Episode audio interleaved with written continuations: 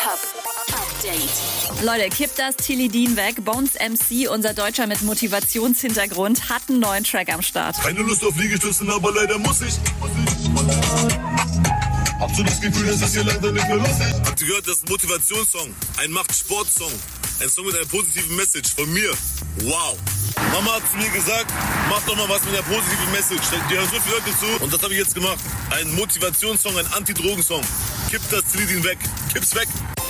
Raf Camorra feiert seine Klamottenmarke Corbo Apparel, die seit Anfang des Jahres schon mehr als eine Million Euro Umsatz gemacht hat. Könnte an seiner Bestechungstaktik liegen. Zu jedem Corbo-Kauf packt er gerade ein handsigniertes Poster dazu.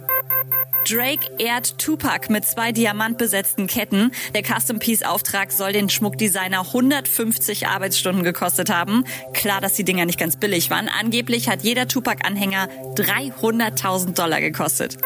Und Bowser macht spontan Pizza-Crashkurs à la Neapolitana. Gönn dir. Die meisten Italiener oder die meisten Leute in den Pizzerien sagen, man muss den, behand- äh, den Teig behandeln wie eine Frau. Aber in Neapel muss man slacken, slacken, ohne Spaß. Soppressata. Soppressata, Salami aus Italien, aus Kalabrien. Wie lange bleibt die drin? 60 Sekunden muss er drin bleiben. Update mit Claudi on Air. Jetzt auch als Podcast. Für tägliche News in deinem Podcast-Player. Abonniere I Love Music Update.